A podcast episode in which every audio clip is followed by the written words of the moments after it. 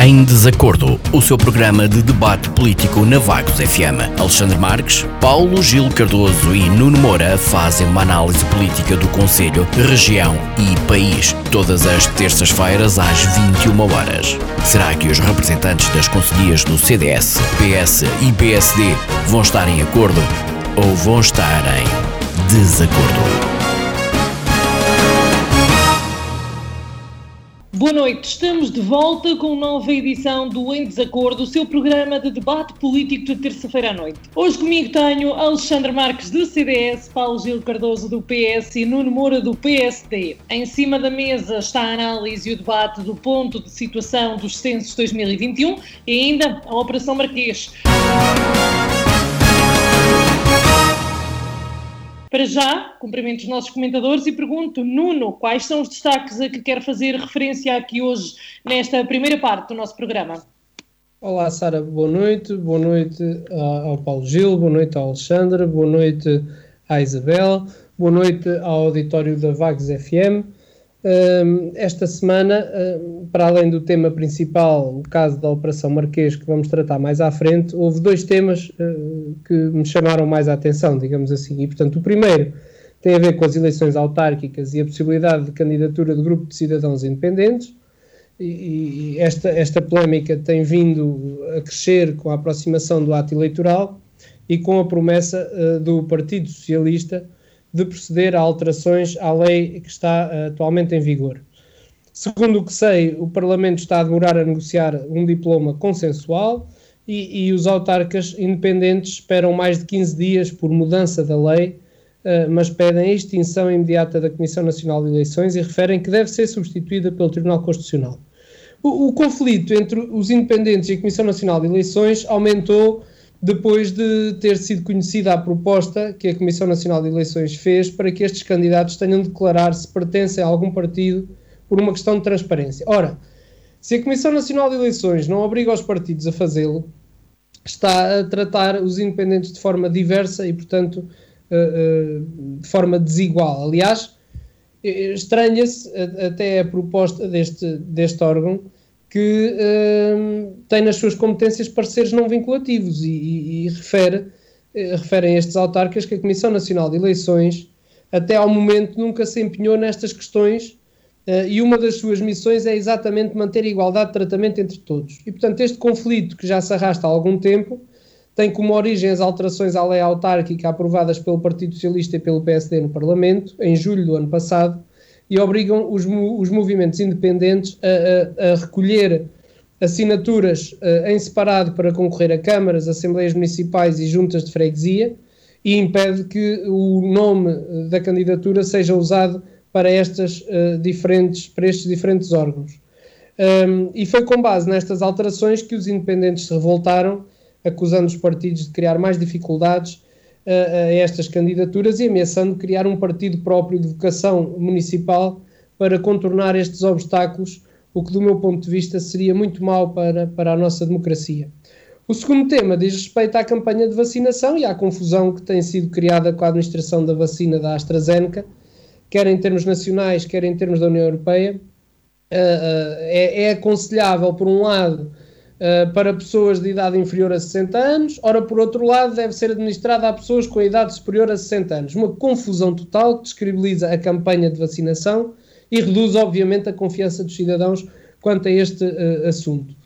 A Ordem dos Médicos defendeu esta segunda-feira uma colaboração entre a tutela e, e, todas as instituições para a criação de uma campanha que recupere e, e mantenha a confiança nas vacinas reiterando que o seu benefício supera, supera de forma uh, clara uh, o risco.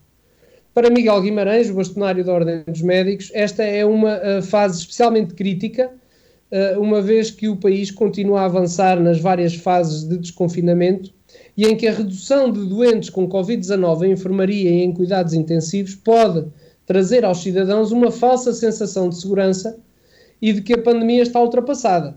Eh, por estas razões, a comunicação com a população uh, desempenha um papel central e deve ser reforçada, clara e transparente. Um, as notícias recentes, sobretudo pela forma como são transmitidas a nível internacional, têm levado a um debate sobre a confiança e eficácia nas vacinas, uh, que pode comprometer o sucesso do Plano Nacional de Vacinação contra a Covid-19. Como refere o bastonário da Ordem dos Médicos, é muito importante que a tutela e todas as instituições colaborem no sentido de criar uma campanha para recuperar e manter a, a confiança nas vacinas.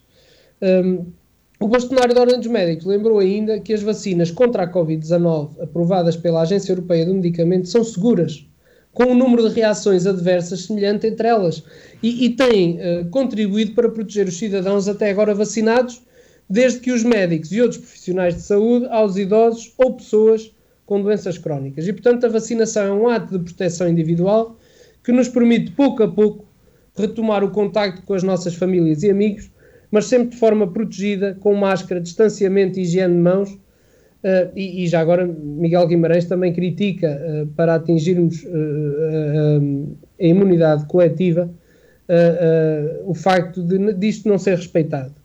E portanto vencer o Covid-19 depende de todos e da nossa responsabilidade individual. E eu muito sinceramente estou preocupadíssimo com o resultado que teve a abertura das esplanadas Nada contra quem tem que abrir as esplanadas, muito pelo contrário, mas tudo contra uh, as pessoas que uh, aderiram em massa às esplanadas, que estão em aglomerados sem máscara e que vão ajudar e contribuir para que o país tenha que regredir nesta abertura, e isso sim vai trazer problemas para todos, onde todos estamos uh, incluídos. E portanto eu apelava a todas as pessoas que efetivamente não deixem de ter os seus cuidados porque isso pode ter consequências uh, gravíssimas.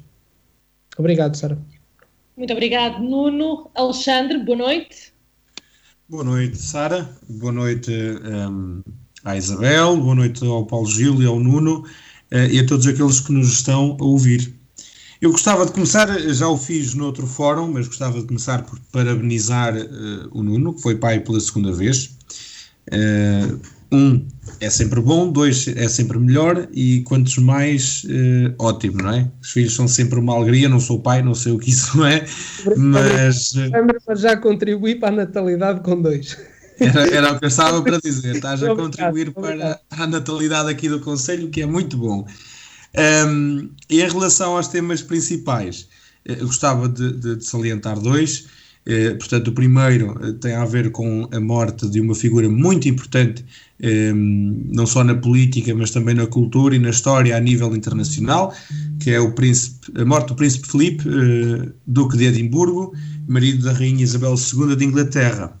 Uma pessoa que serviu, não é? E, e, viu e assistiu em primeira mão, como combatente, momentos históricos da, da Segunda Guerra Mundial, eh, estava presente quando os japoneses assinaram a, a sua rendição, um, passou por muito, foram 70, 70 perdão, 70 não, 7, 7 décadas, 70 anos sim, um, ao serviço do público, da sua nação, uh, da Commonwealth, da Inglaterra, do Reino Unido, uh, e foi também um forte apoio, uh, o pilar, não é, da Rainha Isabel II, que é uma mulher também por si só extraordinária. E todos temos as nossas uh, opiniões, não é? Todos temos a nossa perspectiva daquilo que deve ser e daquilo que não deve ser. Eu não vou partilhar a minha, mas do ponto de vista político, foi um casal que durante 70 anos promoveu a estabilidade, não só internamente no seu, no seu país, na sua nação, no seu reino, não é? apesar de ser uma, uma monarquia, não ser eleito por, eh, por voto secreto, como é, por exemplo, aqui em Portugal, eh, mas também promoveu essa paz e a, e a estabilidade necessárias pelo mundo fora. E, e isso é muito importante. Uh, espero que as pessoas uh, em Inglaterra consigam respeitar uh, os desejos, os últimos desejos do Príncipe Filipe e, e, e resguardar-se, mesmo que queiram transmitir os seus pésamos, não é? E, partilhar desta dor da, da, família real, mas que não se juntem aglomerados e que, eh, eh, portanto, respeitem os últimos desejos dele. O segundo momento eh, desta semana foi efetivamente um tema que vamos falar eh, mais à frente, eh, a justiça, sobre a justiça portuguesa, eh, mas só queria aqui relembrar que o caso Sócrates e Companhia Limitada não é o primeiro caso a nível nacional que nós temos em que a nossa justiça falha, não é? Mas nós já vamos falar disso mais à frente. Convidava só os, os, ouvintes, agora há pouco estávamos aqui a falar em off, eu não estava a falar, estava um bocado ocupado, mas vou dizê-lo agora, a ver o último programa do, do Ricardo Aruz Pereira, foi espetacular, para todos aqueles que gostem um bocadinho de política e que gostem especialmente de se rir, devem de o ir ver. Muito obrigado, Sara, para já é tudo. Obrigado, Alexandre. Paulo Gil, que nos traz hoje de destaques da política. Muito boa noite ao auditório, boa noite Sara, boa noite Alex e Nuno. Uh, hoje, isto, continuamos nos mesmos temas e essencialmente uh, temos a questão do confinamento ou do desconfinamento, uh, com uma tendência para, para subida de casos já, o que não é nada bom uh, e as pessoas uh, sentem de de liberdade, mas isto vai ser, penso eu, que contraproducente. Portanto, espera-se uh, que haja algumas medidas a seguir, uh, porque vai ter que ser, não, não há, penso que não há alternativa. Uh, vamos ver como é o desenvolvimento. e a nível nacional, já lá vamos aos temas, a nível local, eh, não tenho grande coisa a falar disso. Muito obrigado, Paulo Gil. Encerrado que está então este ponto inicial, falamos então nos Censos 2021, uma iniciativa que se desenrola nos vários conselhos do país desde o passado dia 5 de abril. Muitos foram os comentários que se vão ouvindo pelas ruas e vão, que se vão lendo nas redes sociais de pessoas que alegam não abrir as portas aos recenseadores com receio de não os conhecerem. Algumas das juntas de freguesia, no caso do Conselho de Vagos, foram partilhando as fotografias das pessoas que iriam andar pelas ruas, ainda assim há quem se queixe que as máscaras não permitem identificar a pessoa em causa. Estamos aqui a falar de um modo diferente de tratar os censos, até porque é entregue uma carta com uh, as passwords e os dados para que a pessoa depois possa entrar online a partir do dia 19, se não estou em erro, e preencher um, os documentos necessários, tendo em conta a situação pandémica que vivemos. Nuno, não sei se o PSD está acompanhado perto deste processo, está a par, uh, se sim, tem noção das maiores dificuldades, como é que hum, vê uh, este, este, esta iniciativa? Ora bem, Sara, sim, temos estado a, a, a acompanhar e um, estes, como a Sara disse bem, estes censos de 2021 vão realizar-se, uh, apesar dos últimos meses atípicos uh, e em cumprimento uh, das regras sanitárias europeias. E por isso, e, e, e, vão cumprir também as regras que foram definidas para os censos na União Europeia. E por isso o Instituto Nacional de Estatística prepara-se para a recolha de informação uh, no 16º recenseamento da população e o 6º recenseamento da habitação. Uh, os censos decorrerão em todo o território nacional e abrangem a totalidade da população e dos alojamentos destinados à habitação uh, e, portanto, prevê-se que a recolha entre início de março e final de maio deste ano e que seja preferencialmente online. Este levantamento estatístico é de extrema importância para a caracterização sociodemográfica da população e, além disso, permite tirar conclusões sobre as condições em que os portugueses vivem e, com elas, tomar decisões políticas mais assertivas relacionadas com apoios sociais, emprego, habitação, entre muitas outras áreas.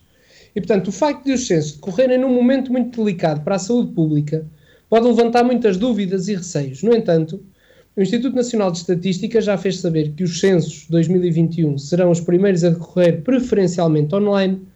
Existe um plano de contingência delineado pelo Instituto que prevê apoio à população através de uma linha telefónica e o reforço de mecanismos de controle de trabalho de campo e de validação da informação recolhida num contexto de crise pandémica. E, portanto, os recenseadores que estiverem no terreno cumprirão todas as, as indicações da Direção-Geral de Saúde e estarão equipados com uh, uma nova aplicação móvel. Posto isto, para além da informação que é vinculada pelos parcos e pelas juntas de freguesia quanto à identificação dos recenseadores, estamos sempre sujeitos a que hajam pessoas que possam pretender enganar outras pessoas. E, portanto, assim sendo, alerta-se a população para que, perante qualquer dúvida que tenham em relação a qualquer contacto que pareça fraudulento, contactem de imediato as autoridades, a GNR ou a Junta de Freguesia, para que procedam a esse esclarecimento e possam detectar eventuais aproveitamentos menos claros. Os recenseadores estão devidamente identificados e são normalmente conhecidos localmente, mas é preciso estar sempre atento. Eu gostava de dizer que, no meu caso pessoal, já tive uh, acesso ao documento que me foi depositado na minha caixa de correio e, portanto, atendendo ao meu caso pessoal e estando eu uh, na habitação no momento em que foi colocado este, este panfleto, leva-me a crer que nas habitações que tenham caixa de correio, uh, uh, os recenseadores nem sequer tocam a campainha. Portanto, é colocado um, pelo menos isto foi o que aconteceu em Vagos, é colocado um documento que diz censos 21 Uh, eu ainda não abri porque é só para dia 19, mas diz responda pela internet a partir de 19 de abril. Uh, e depois tem um panfleto uh, que eu penso que terá sido anexado pela Junta de Freguesia de Vagos e Santo António, que diz responda por internet no dia 19 de abril. ou dias seguintes, e se necessitar de ajuda, dirija-se à sua junta de freguesia e peça apoio, leve esta carta, dia e hora e tem o horário de vagos, tem os dias e a hora, uh, e depois a resposta é obrigatória por lei e confidencial. Portanto, parece-me que este procedimento que foi tido na minha habitação não põe sequer em risco uh, uh, as pessoas e, portanto, convém que as pessoas saibam que este documento pode ser deixado na caixa de correio sem haver qualquer tipo de contacto. É o que me uh, apraz dizer para já sobre este assunto. Muito obrigado, Nuno. Alexandre? É sim, eu acho que o Nuno deve, já explicou como as coisas estão a funcionar, não há muito a acrescentar. Eu posso dizer que hum, nas duas freguesias onde o CDS lidera, que são aquelas naturalmente com que tenho mais contacto, eh, eu penso que nas outras freguesias também estará a correr minimamente bem. Eh, em Ouca, realmente não houve uma publicação das fotografias dos recenseadores, mas tem corrido muito bem, segundo o Sr. Presidente da Junta, o enfermeiro Hugo.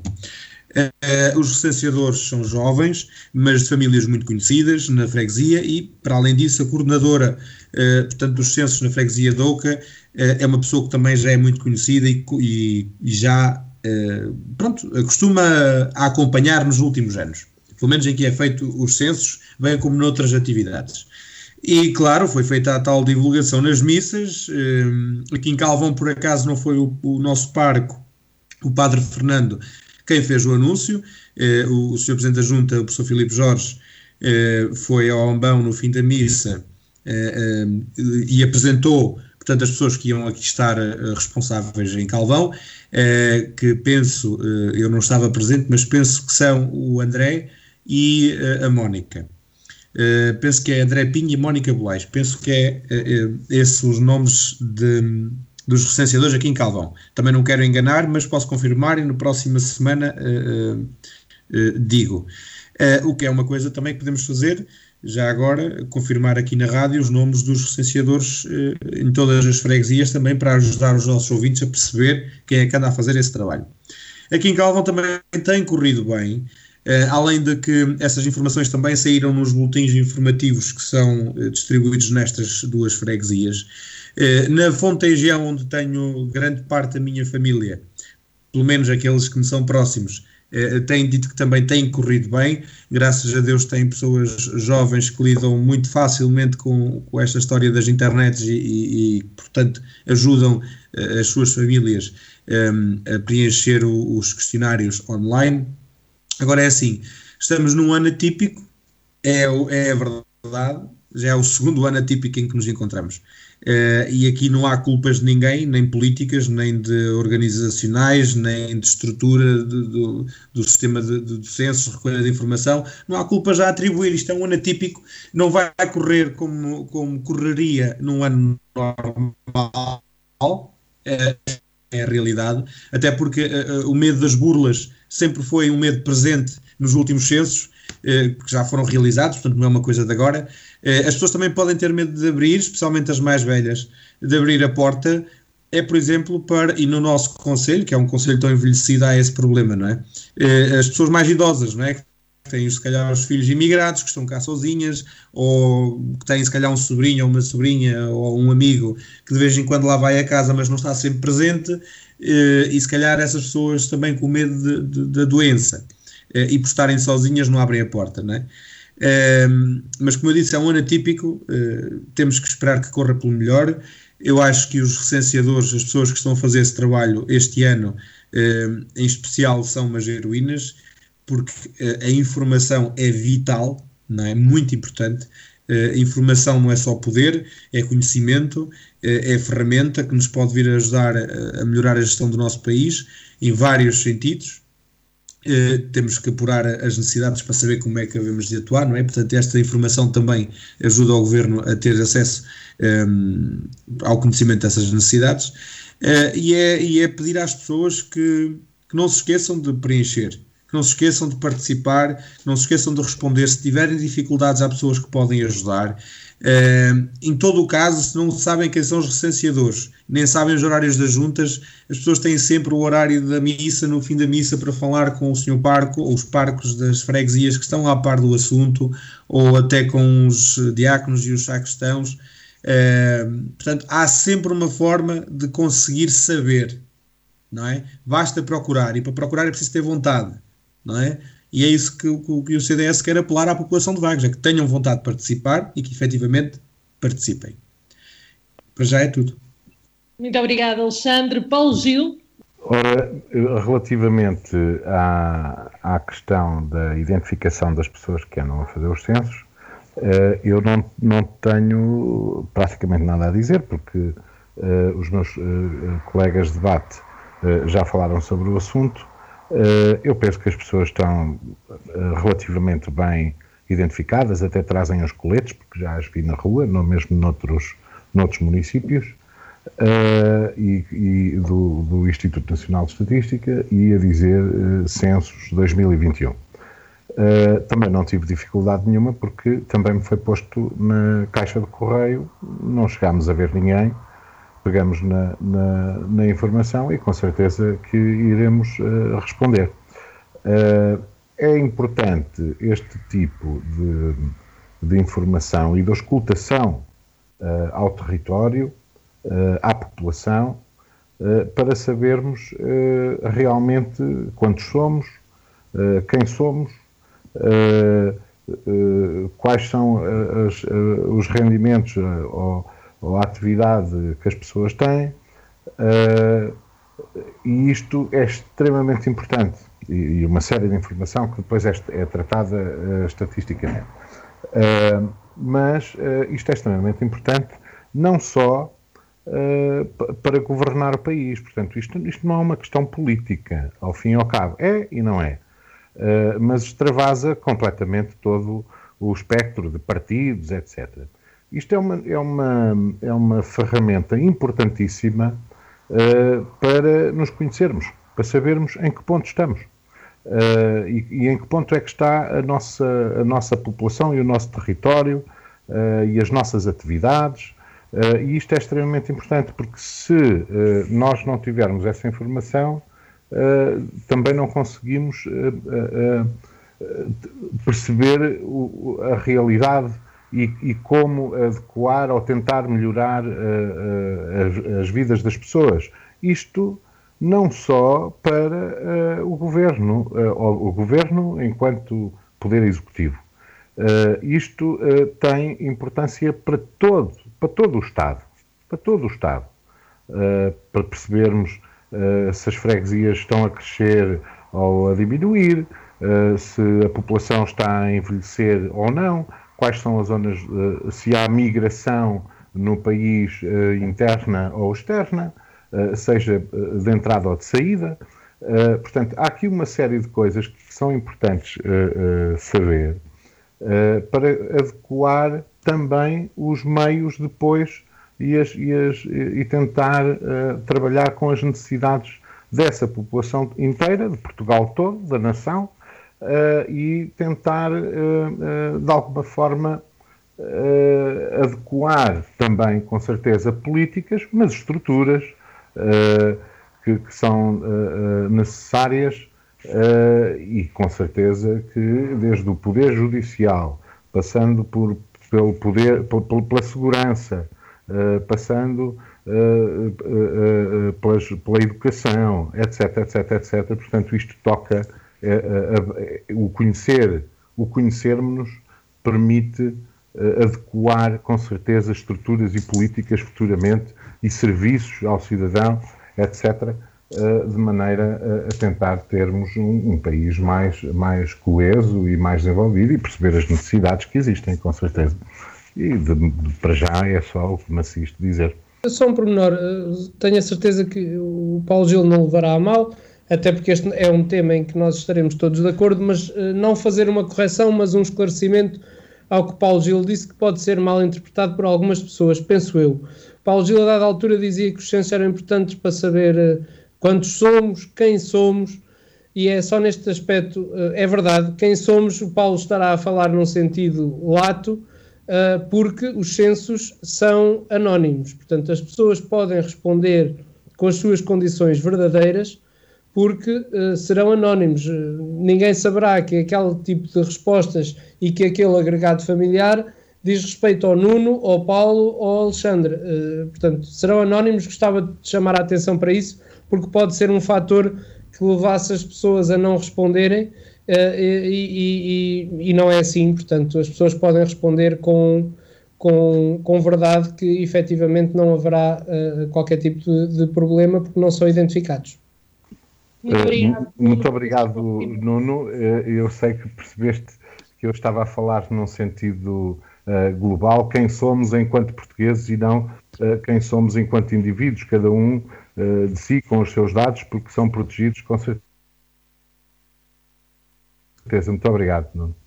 Passamos então para o segundo ponto desta noite, a Operação Marquês. Na passada sexta-feira, o juiz Ivo Rosa chegou à conclusão de que dos 189 crimes que constavam na acusação, apenas 17 seguem para julgamento. Apenas 5 dos 28 arguídos também vão a julgamento. José Sócrates e Carlos Santos Silva vão ser julgados por três crimes de branqueamento de capital e três de falsificação de documentos. Ricardo Salgado será julgado por três crimes de abuso de confiança. Armando Vara vai ser julgado por um crime de branqueamento de capitais e João Perna será julgado num processo de posse de arma. E todos os crimes de corrupção constantes da acusação ficaram pelo caminho. Todos eles prescreveram. Nuno, balanço deste processo que ainda moverá muitas águas, já que o Ministério Público garante recorrer desta decisão. Ora bem, apesar de já ter tido acesso às 6.728 páginas da decisão instrutória da Operação Marquês, cujo resumo foi feito pelo juiz Ivo Rosa uh, em cerca de três horas. Uh, ainda não tive, como compreendem, a oportunidade de ler o documento e fazer uma análise jurídica mais exaustiva, mas também não é isso que agora importa. E melhor do que o meu ponto de vista pessoal um, será uh, de se falar da percepção com que eu entendo uh, que os portugueses ficaram da justiça portuguesa. Um, e segundo os comentários que têm vindo a público, quer nos órgãos de comunicação social, quer nas redes sociais e nas conversas entre, entre as pessoas, é que não há confiança na justiça em Portugal. E, sobretudo, quando se trata de crimes de clarinho branco, como são vulgarmente conhecidos este tipo de, de crimes. E, portanto, segundo muitos uh, dos comentadores, com exceção dos ligados ao processo por parte da defesa, incluindo Miguel Sousa Tavares, cuja filha é casada com um filho de Ricardo Salgado, houve uh, um branqueamento de crimes apontados na acusação do Ministério Público por parte do juiz Ivo Rosa. É que foram 172 crimes que Ivo Rosa deixou cair no final da instrução. E, e, segundo muitas opiniões, o juiz cometeu graves erros na apreciação da prova e na aplicação do direito, desde prescrições, contradições e hipervalorização de testemunhas amigas de Sócrates no centro uh, do, do recurso. O que uh, também custa a perceber é o facto do juiz Ivo Rosa ter considerado que José Sócrates foi corrupto, tendo recebido 1 milhão e 700 mil euros do seu amigo Carlos Santos Silva, para que uh, este exercesse a sua influência pessoal enquanto primeiro-ministro, embora para fins não específicos, uh, ou não especificados, melhor dizendo. Ora, se Carlos Santos Silva era administrador do Grupo Lena, facilmente se poderá concluir que tais atos de corrupção seriam para beneficiar aquela empresa, interpretação e hipótese que ingenuamente uh, o juiz não considerou. Isto para além da questão da interpretação relativa aos prazos de prescrição dos crimes de corrupção uh, considerados estruturantes na acusação, imputados a José Sócrates, ao empresário Carlos Santos Silva, o alegado testa de ferro, a Ricardo Salgado, a Armando Vara ou ainda a Zé Albava, Henrique Granadeiro e Joaquim Barroca. Ao contrário do juiz Ivo Rosa, o Ministério Público entende que o tempo de prescrição de 5 anos apenas se deve começar quando acontece a entrega da vantagem de contrapartida uh, prometida. E Sócrates terá recebido dinheiro até pelo menos 2014, data da sua detenção. É a tese do crime continuado, que garantem as mesmas fontes, é suportada por acórdãos de tribunais superiores. Portanto, Perante todo este cenário e contradições, a percepção e a imagem com que os portugueses ficaram da justiça não é melhor.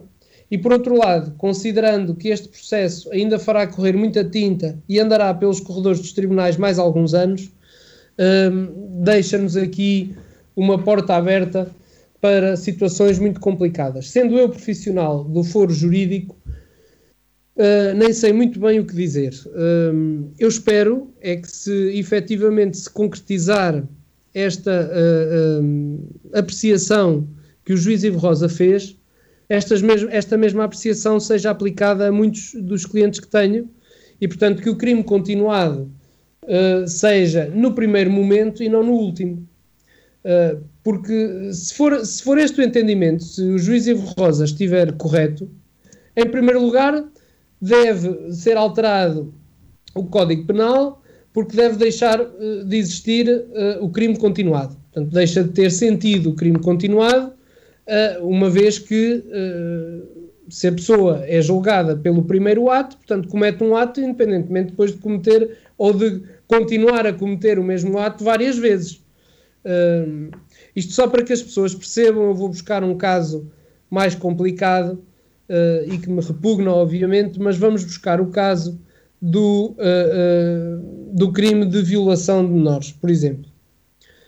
Ora bem, segundo o entendimento do juiz Ivo Rosa, se existir um adulto que viola uma criança hoje e a viola amanhã e a viola depois da manhã e no próximo ano e no ano a seguir, se este crime for descoberto passado o prazo de prescrição a contar da primeira vez em que ocorreu a violação, o crime está prescrito, independentemente dele o ter violado mais 10 vezes. Portanto, é isto que está em causa, para além da contradição, uh, para além da contradição no que diz respeito a, a, aos crimes pelos quais o juiz acabou por pronunciar José Sócrates, nomeadamente o branqueamento de capitais, porque o crime de branqueamento de capitais pressupõe que existiu um crime de corrupção, obrigatoriamente. Ora, se pressupõe que existiu um crime de corrupção, não pode haver uh, branqueamento de capitais não havendo crime de, de corrupção. E, portanto, uh, uh, estamos aqui numa situação muito complicada. Eu ainda não tive hipótese, por razões pessoais que vocês já conhecem, não tive hipótese de estudar juridicamente a questão. Não sei se o recurso terá efeitos suspensivos ou devolutivos mas a acreditar naquilo que é dito nos órgãos de comunicação social, terá apenas efeitos devolutivos, o que quer dizer que não suspende a decisão do juiz Ivo Rosa até que seja uh, dada a, a, decisão do Tribunal da Relação. Portanto, vamos aguardar por futuros uh, uh, desenvolvimentos. Obrigada, Nuno. Alexandre, como é que viu um, esta decisão?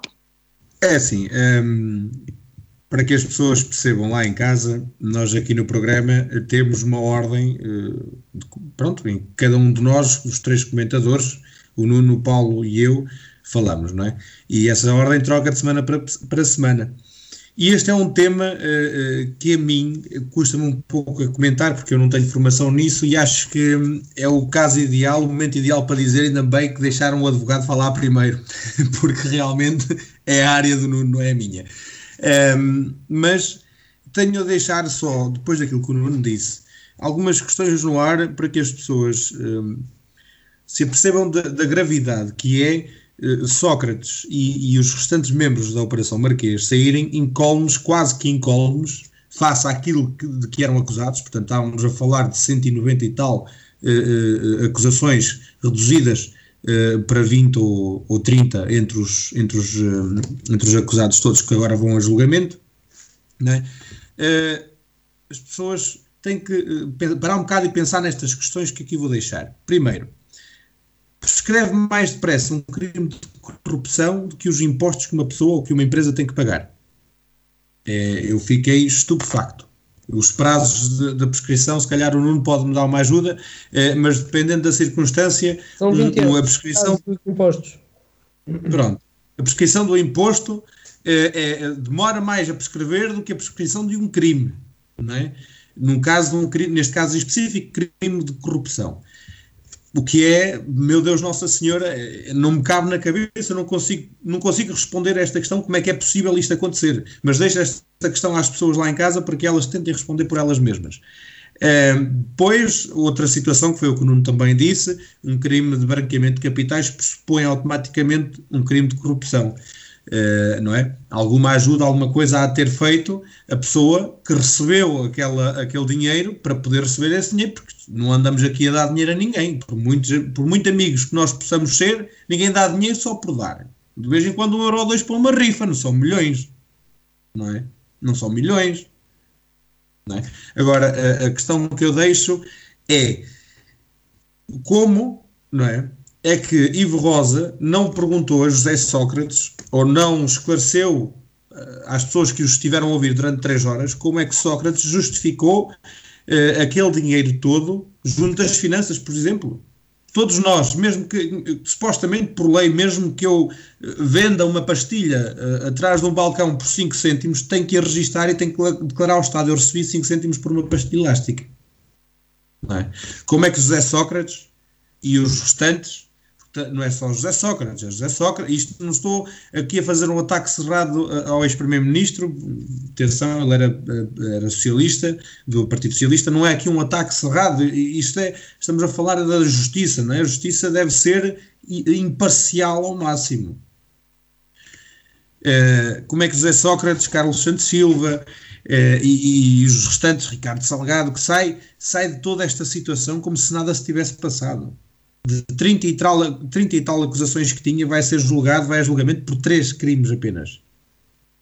Três.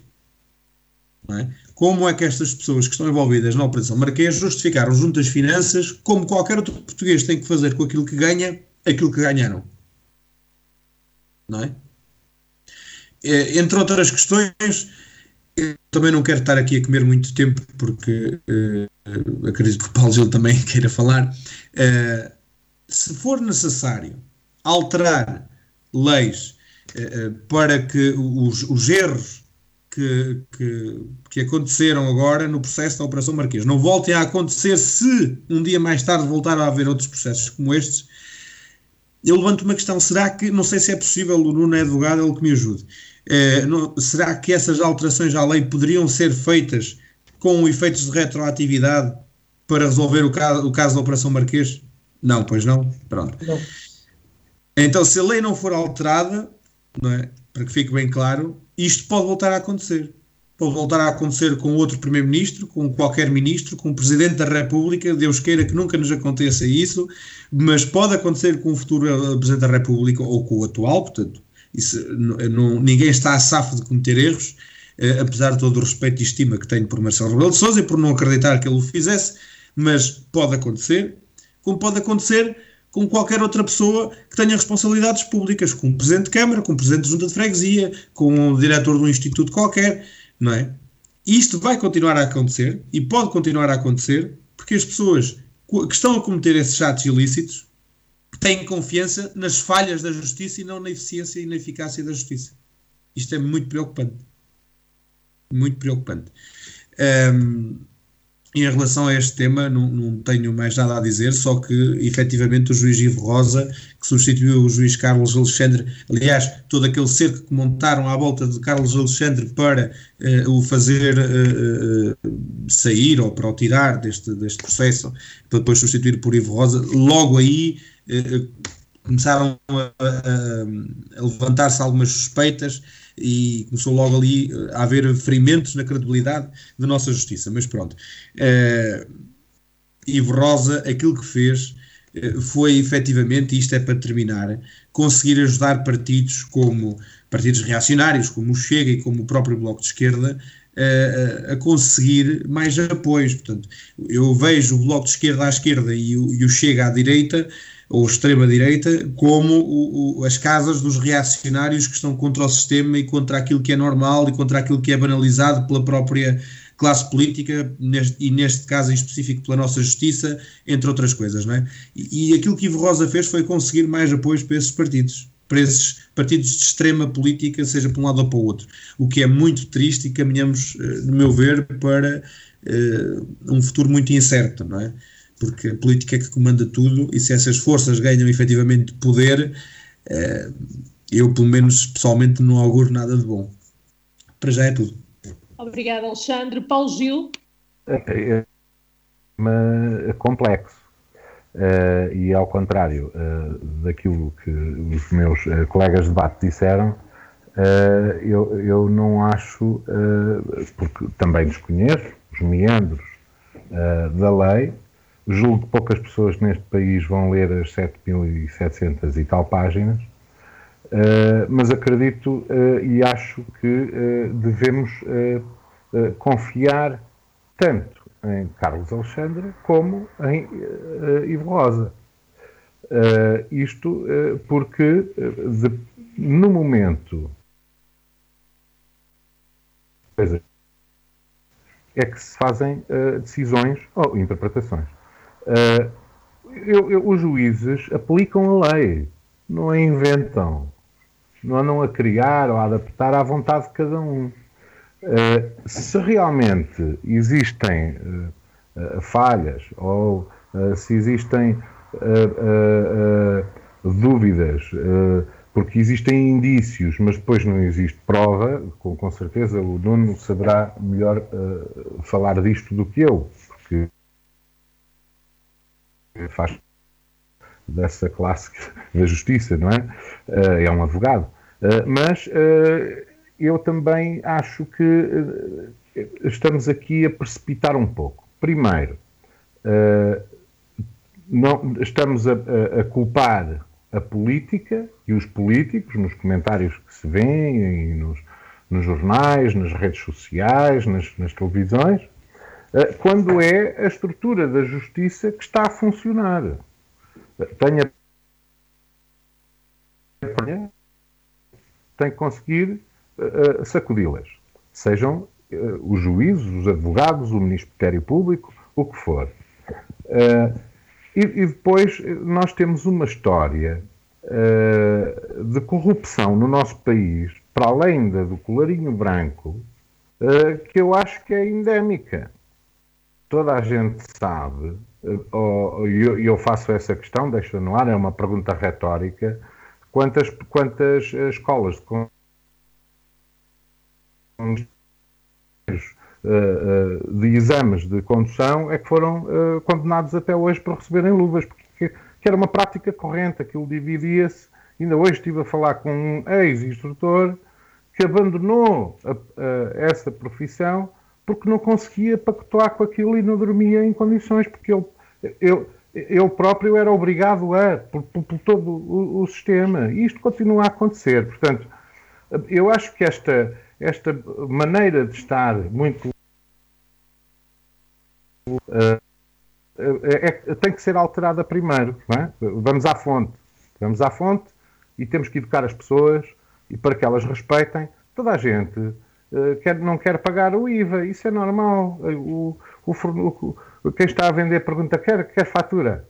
Ah, se, se quiser, leva mais não sei o quê. Epá, isto acontece em todas as profissões, em todas as empresas. Portanto, isto é endémico, isto é geral. Agora, claro que uh, na situação de Sócrates, com estes indícios todos, uh, e, e, gastos de milhões, e dar dinheiro a amigos, etc, etc, etc, aos milhões, com a, a 30 e tal milhões, pelos vistos, é uma coisa que choca muito, com certeza, não é? Mas nós temos que perceber que isto parece que está aqui no nosso sangue, sangue português. Toda a gente o faz. E, e depois a questão é. Uh,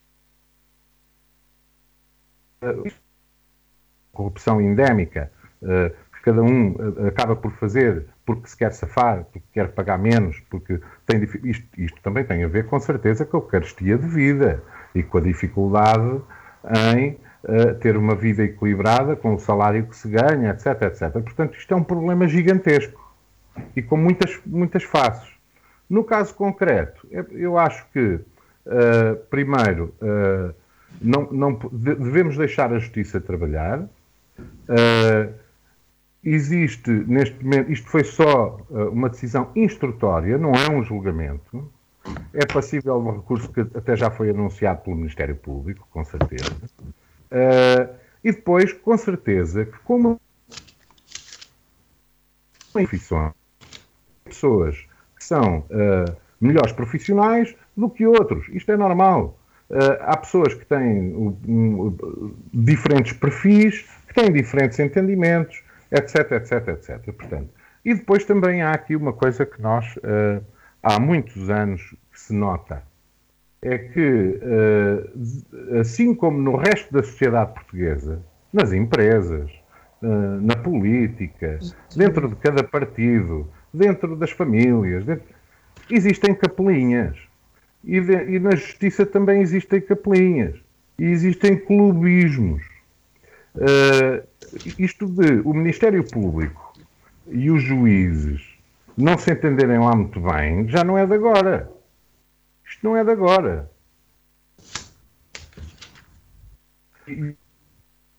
O, o juiz, uh, uh, uh, uh, também acabou por uh, devolver, de alguma maneira, a questão da decisão e de verificar como é que foi feita uh, toda a, a, procura de prova, como é que foi. Uh, porque os autos que foram extraídos vão implicar Carlos Alexandre, vão implicar o Ministério Público, vão implicar toda a gente. E, e uh, as coisas vão. Isto, isto, vai demorar muito. Isto vai demorar muito e tem muitas facetas. Nós ficamos com a questão uh, dos cento e tal uh, crimes, ou os 30 e tal, que o, o, Sócrates era à partida acusado e que agora caem para seis. Claro que ficamos, mas nós temos que tentar é melhorar este sistema e que as pessoas que estão lá e os profissionais que lá estejam que trabalhem em equipa e que não tenham uh, várias equipas. Quer dizer, porque é, é, é, é imagina, eu estava-me a ler treinador de gay basket, estou-me a pensar, há, há aquele melhor 5 e há aqueles melhores 3 que jogam. E dentro da própria equipa havia sub-equipas e que se gladiavam umas com as outras, porque eu sou teu amigo e jogamos os dois juntos. E a gente vai entrar no 5 agora e o outro não. Isto acontece todos os dias. Isto acontece todos os dias nas nossas empresas, nas nossas estruturas, nos partidos, eh, no Estado, na justiça, na, na educação, nas finanças, em todo lado. E é isto que nós temos que debelar. É esta forma de estar que tem que ser alterada e que, uh, uh, uh, neste caso, a justiça, este poder do Estado, que, que, que, que, funcione e que funcione bem. Que funcione bem.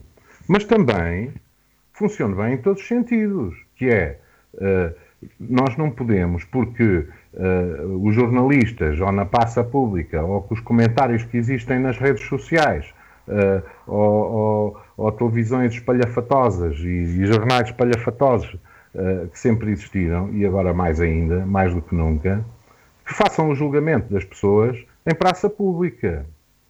Nós, nós temos que perceber que com Ivo Rosa não houve, por exemplo, com Carlos Alexandre aconteceram. Aproveito, aproveito uh, uh, essa sua intervenção na questão de julgamento em praça pública e, e pergunto, começando pelo, pelo Nuno, uh, depois desta, desta, desta sessão que houve na sexta-feira, houve, foi lançada online uma petição para afastar uh, Ivo Rosa da magistratura. Uma petição que, quando eu vi no sábado, já contava com 60 mil assinaturas, neste momento não, não, não consigo precisar. Uh, Nuno, acha que isto é, lá está, o tal julgamento em praça pública, em praça pública como referiu o Paulo Gil, uh, acha que não devíamos chegar a tanto? qual oh, é a Sara, vamos, vamos lá ver. eu percebo a argumentação do Paulo Gil Uh, e há aqui uma questão que, sendo eu até da área, uh, tenho de concordar com ele. Nós, à partida, devíamos confiar na justiça. O que está aqui em causa uh, com o juiz Ivo Rosa e, e aqui questões políticas à parte, diria o mesmo se fosse com um dirigente do PSD ou de outro partido qualquer, é as contradições da decisão. E para quem percebe um bocadinho de direito, ou melhor, até nem é preciso perceber direito para uh, se perceber que há algumas contradições e algumas delas são flagrantes. Em primeiro lugar, o exemplo que o Alexandre deu dos impostos, do prazo de prescrição dos impostos e do prazo de prescrição de um crime como este. Em segundo lugar, a questão da prescrição dos crimes permanentes e continuados não há lugares a interpretações. E eu vou-vos ler porque é muito rápido. Artigo 119 do Código, de, uh, do Código Penal e que diz o seguinte: o prazo de prescrição do procedimento criminal corre desde o dia em que o facto estiver consumado. E depois diz o seguinte: o prazo de prescrição só corre nos crimes permanentes desde o dia em que cessar a consumação, portanto, no último dia, e nos crimes continuados e nos crimes habituais desde o dia da prática do último ato. Aqui não há. O texto da lei é tão específico. Às vezes a lei é feita de forma a que possa ser interpretada e, portanto, pode haver várias correntes interpretativas da lei. Neste caso, não é. Ela é clara. É o último ato. E o senhor juiz, do ponto de vista jurídico, do ponto de vista académico, uh, analisou mal a questão uh, e, no fundo, reconhece o crime de corrupção, mas que está prescrito. É isto que aconteceu.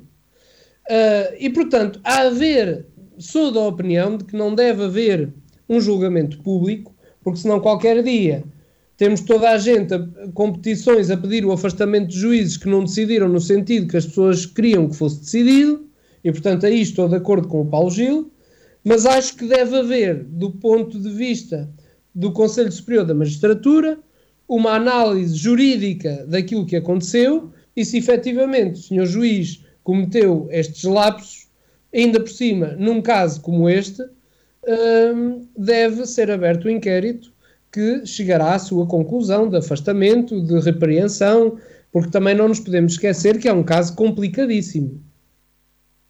E, portanto, temos que ter algum cuidado quando estamos a fazer esta, esta análise. Do meu ponto de vista, uh, há erros jurídicos, há erros interpretativos uh, e um uh, crasso, um erro crasso, por exemplo, tem a ver com a ridicularização que o senhor juiz faz da questão do Ministério Público pedir que José Sócrates alterasse as declarações de rendimentos e que nela constassem os valores que indevidamente recebeu. O senhor juiz goza com esta matéria, quando na realidade é o próprio Código Tributário que prevê a tributação de atos ilícitos, isto é, alguém que indevidamente recebeu dinheiro, mesmo assim deve-o declarar e pagar o imposto ao Estado desse dinheiro que recebeu.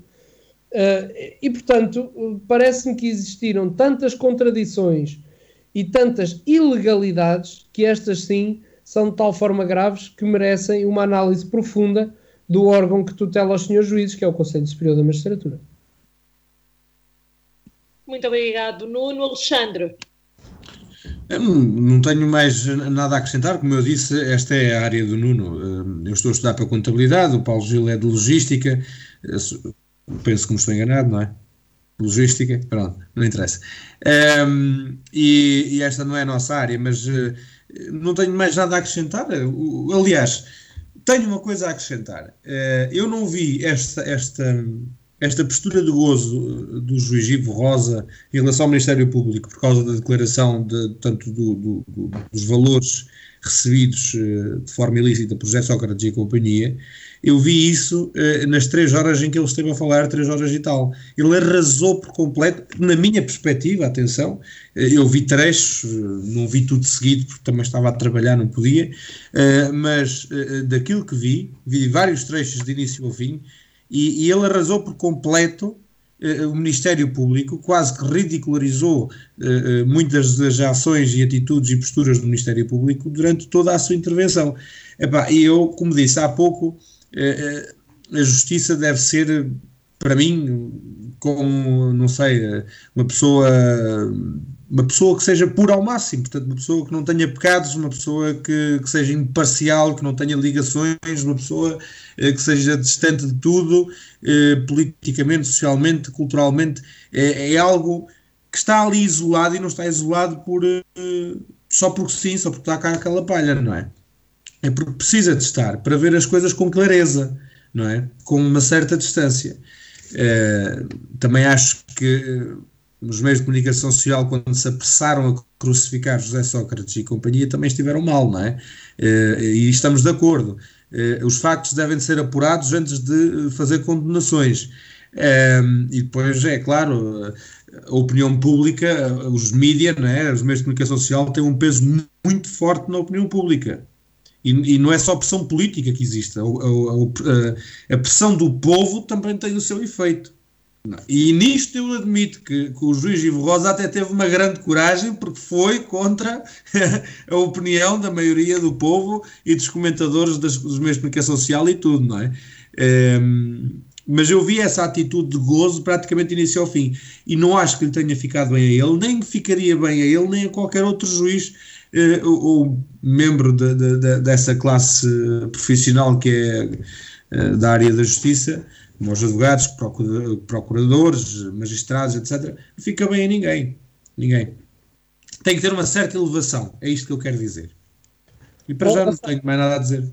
Sara, se me permite, antes do Paulo Gil, eu penso que ainda tenho algum tempo, eh, eh, mas também muito rapidamente, só para dar uma chega, e ainda de acordo com aquilo que o Paulo Gil tinha dito, eh, da questão de, da proteção da justiça. Se nós pegarmos nas três horas em que Ivo Rosa esteve a ler a decisão instrutória, vemos que é ele próprio que põe em causa a justiça. Não só com aquilo que o Alexandre acabou de dizer, com a ridicularização que era dispensável, mesmo que a decisão fosse a mesma, era dispensável relativamente ao Ministério Público, que estava a fazer nada mais, nada menos que o seu trabalho, uh, e que era dispensada também, e que me parece de uh, uma pessoa uh, de muito baixo formação, de muita baixa formação, que é o ataque cerrado ao juiz Carlos Alexandre. Vindo por um colega, parece-me que não é sensato, não fica bem, e podíamos chegar à mesma conclusão sem esses laterais. Isto claro. é, podia-se pedir a análise de, do sorteio um, que determinou que era o juiz Carlos Alexandre que ia estar com aquele processo, sem uh, ridicularizar as decisões do juiz Carlos Alexandre, porque está-se a pôr em causa a justiça. O juiz Carlos Alexandre é também um juiz de direito. Portanto, está-se a pôr em causa a justiça por, pela própria justiça. E caso todos se lembrem, uh, não foi bem a nomeação do juiz Carlos Alexandre que teve problemas informáticos. Curiosamente, foi a nomeação do juiz Ivo Rosa. Eleito à terceira ronda, não foi? Portanto, parece-me que uh, o juiz Ivo Rosa andou a dançar um bocadinho em cima da casca de banana e eu só espero que o senhor juiz Ivo Rosa não tenha rabos de palha, perdoem-me a expressão, uh, porque uh, efetivamente me pareceu deselegante a forma como escreveu o resumo da decisão instrutória, uh, que podia, que volto a dizer, podia ter chegado à mesma conclusão sem a ridicularização que fez de um colega de profissão como é o Dr. Carlos Alexandre e uh, de outros magistrados, como são os senhores procuradores, nomeadamente o Procurador Rosário Teixeira do Ministério Público. Uh, acho que lhe ficou mal, acho que não beneficia em nada à Justiça e que põe em causa muitas decisões. E, portanto, eu só espero que este caso sirva para mais uma vez abrirmos os olhos e, e, que a nossa justiça passe a funcionar como uh, funcionam as justiças noutros países, mas para isso era preciso uma reforma profunda.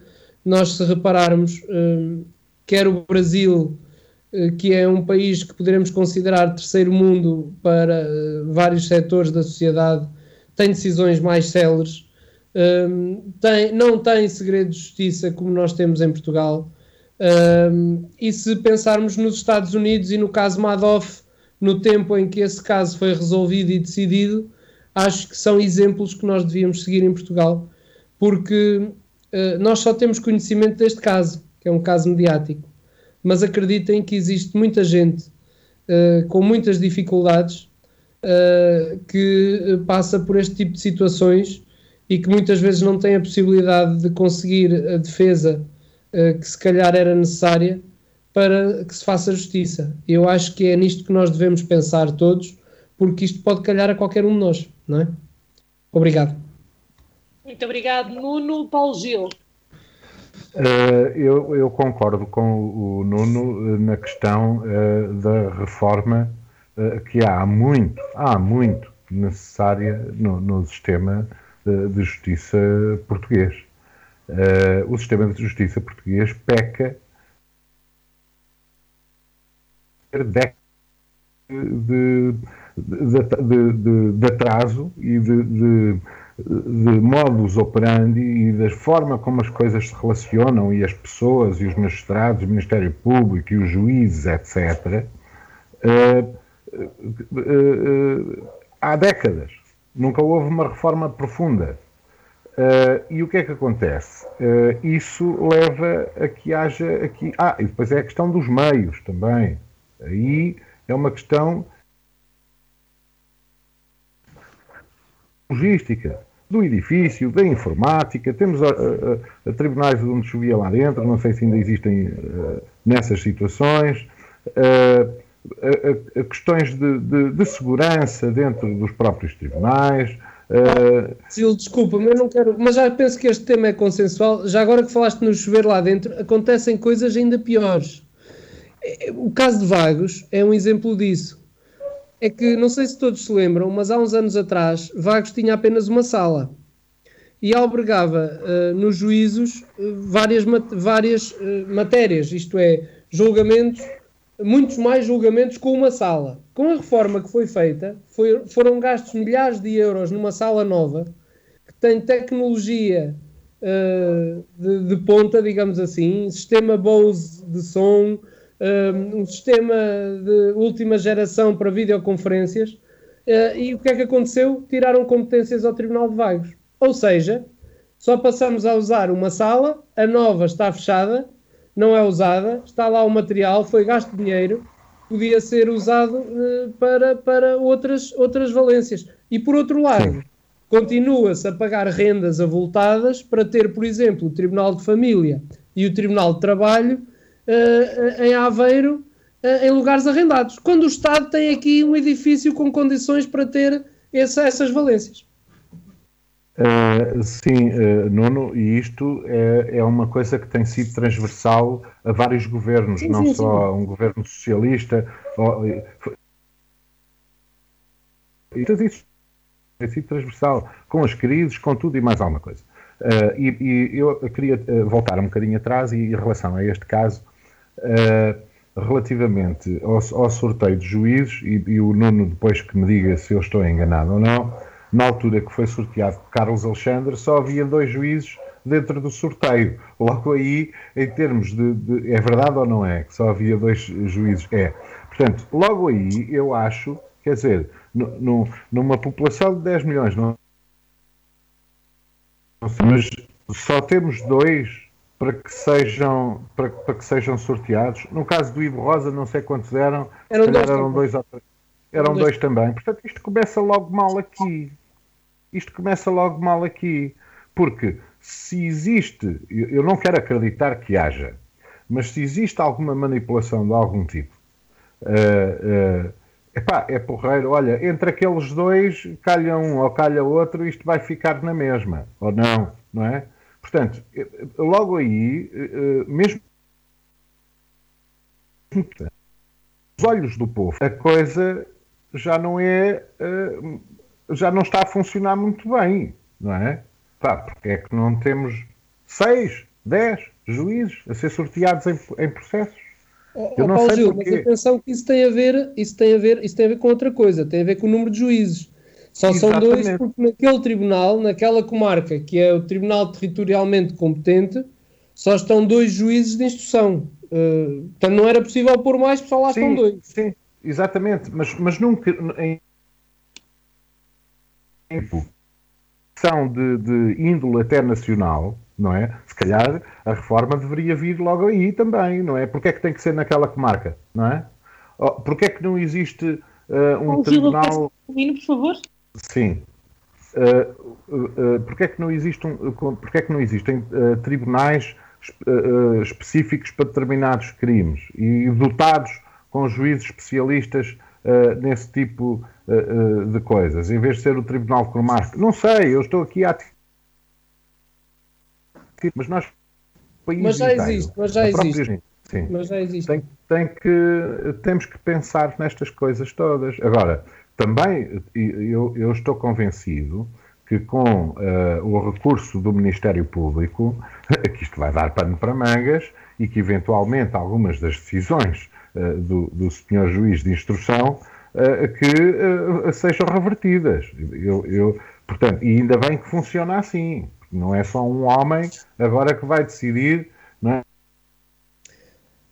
é? Sim, é? mais ou menos não é? Porque, eh, eh, portanto, há, recorrem a, a, o, o, o, Conselho de Magistratura, há uma série de órgãos agora a seguir. Portanto, isto não foi um, um julgamento, isto foi uma, uma, fase instrutória. Vamos ver o que é que acontece a seguir. E eu, eh, depois deste abanão todo, já houve dois abanões. Houve o abanão com o juiz Carlos Alexandre e agora Ora, eh, não vou dizer se, são, se um é positivo e o outro é negativo. São dois abanões. E estes dois abanões uh, e, e, este, este processo, este mega processo, uh, eu acho que vai servir para abanar. Agora, as pessoas têm é que uh, pensar que as coisas que poderão vir a melhorar não podemos estar sempre negativistas, ah, e tal, isto é tudo uma corja, etc, etc, etc. Não, e, e, pá, e isso a comunicação social não tem ajudado nada, uh, uh, e, e o, o, que é muito mal, porque descredibiliza completamente aqui um efeito de, uh, depois de permissividade uh, criminal que começa a acontecer um pouco por todo lado, não é? Ah, e, e, além disso, aquela história do ah, ele fez, eu também faço, tal, ah, eu roubei só uma chávena e o outro roubou milhões, eu não tenho que ser condenado. Portanto, nós temos que ter muita atenção a isto, porque senão a nossa sociedade desagrega-se, a nossa democracia desagrega-se e a nossa justiça desagrega-se. Nós temos é que trabalhar para que ela melhore e todos os integrantes têm que trabalhar nesse sentido. Claro que eh, coisas como a ironia que o Ivo Rosa utilizou não ficam nada bem, não é? Eh, mas também não fica nada bem as fugas de informação que o, Luís Carlos, que o juiz Carlos Alexandre teve ou as entrevistas que deu à televisão. Portanto, tem que haver mais reserva e tem que haver um maior profissionalismo e menos capelinhas e menos picardias, etc., que era aquilo que eu dizia e, uh, logo que Este vai ser um tema que ainda vai, vai dar muito que falar nos próximos anos, já nem digo nos próximos tempos, mas nos próximos anos ainda iremos uh, ouvir falar disto. Eu, eu acho Claro, porque eh, já há perspectivas de que só haja uma conclusão deste processo em 2036. Ora, será que o Sócrates ainda vai estar vivo nessa altura? Não sei que idade é que ele tem, mas as probabilidades são cada vez menores. Os juízes que estão lá a trabalhar hoje também são cada vez menores. Muitos vão ficar pelo caminho até 2036. Se calhar eu também. Uh, porque aí está outra questão: é a justiça tem que ser célere tem que ser mais seller, mas para ser seller tem que ter meios.